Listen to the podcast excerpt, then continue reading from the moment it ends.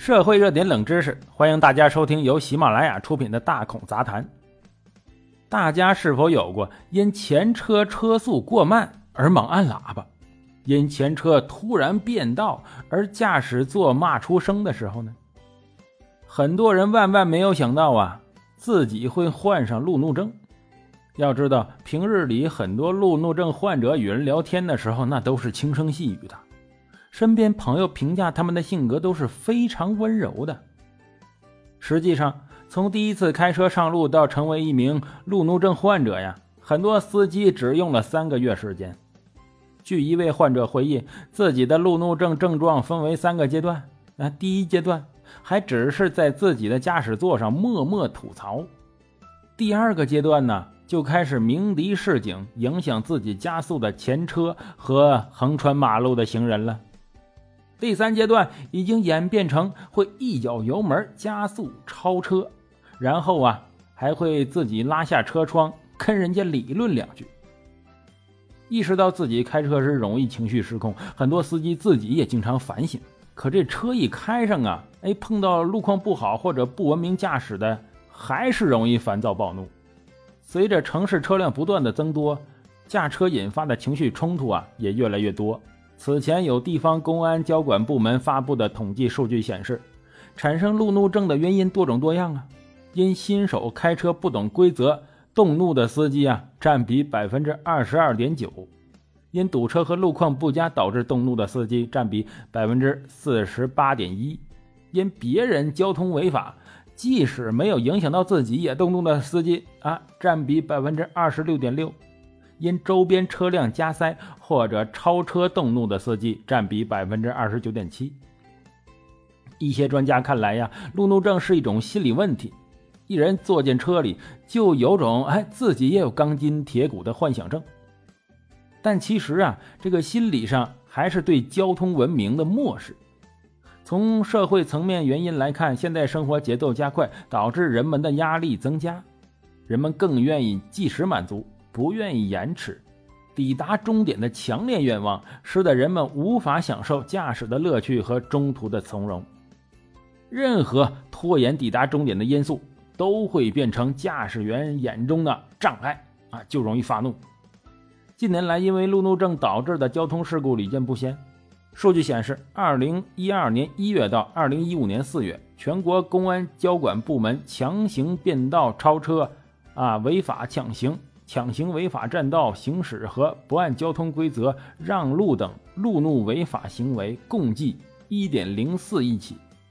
根据公安部官方数据，二零一三年导致事故起数八点零二万起，同比上升四点九个百分点。二零一四年又上升了二点四，这个数据在二零一五年一至四月份再上升了一点七。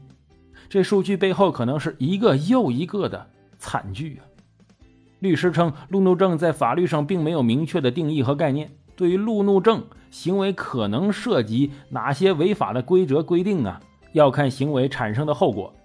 记者查阅各地公安案例发现，对路怒症情况的处罚，轻则做罚款扣分处理，重则被刑拘。对于路怒症可招致的不同程度的惩罚，如果驾驶员强行超车、并线、不听鸣笛，这些行为违反的是《道路交通安全法》。按照相关条例要求，要受到罚款、扣分等行政处罚。第二个可能触犯的法律是《治安管理处罚法》。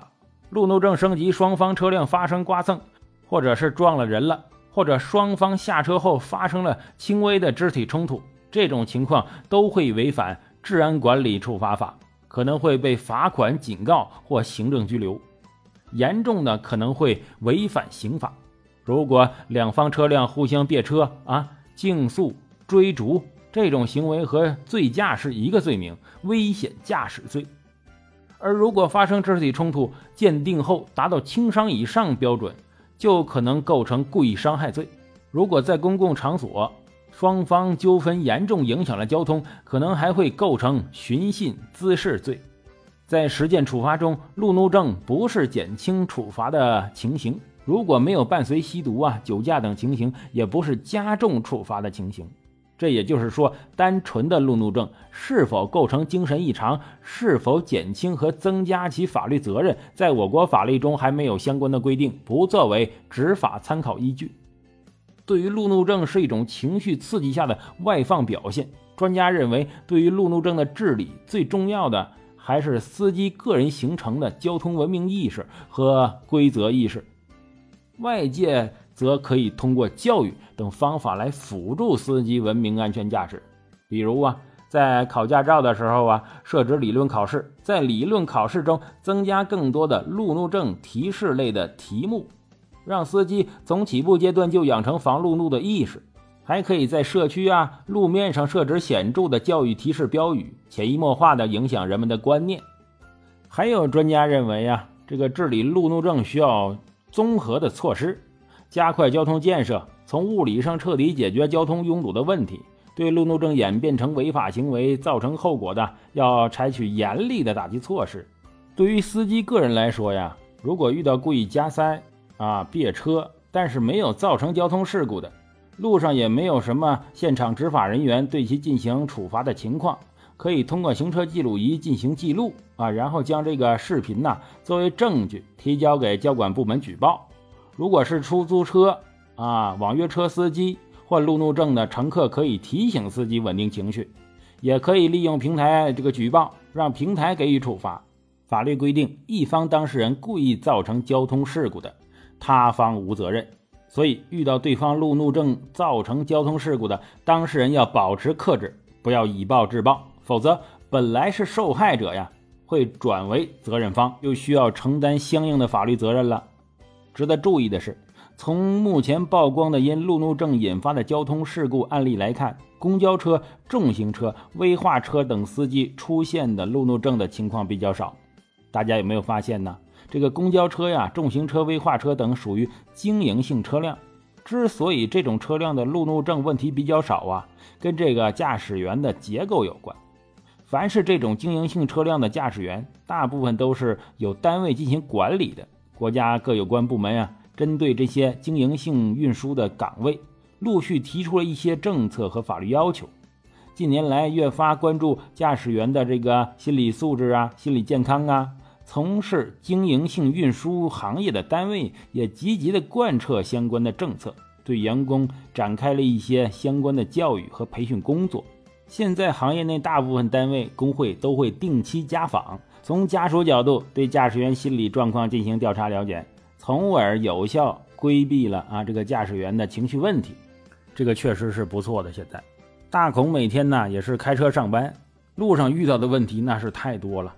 这些年呢，汽车保有量迅速的增加，新司机啊太多了，成片成片的，再加上一些网约车司机啊这个边看这个导航边开车，还有一些电动车呀。哎，非得来机动车道上跑啊！种种原因吧，那确实让大孔有时候也挺愤怒的。但是时间长了嘛，慢慢就释然了。现在更多的是在开车的时候，哎，听本书啊，比如说听个有声书或者听个电台呀，这样心情就会放松很多，注意力也会稍微转移一点啊。当然，开车的注意力是集中的，但是这个情绪的注意力就被转移了。我觉得这种方法还是不错的。大家以后上下班呢，啊，就听大孔的节目就行了啊。现在大孔除了录大孔杂谈以外呢，还写了一本小说，自己来录啊，也希望大家来听一听。好了，这就是我为大家播讲的大孔杂谈啊。喜欢的话，请订阅关注，咱们下期再见。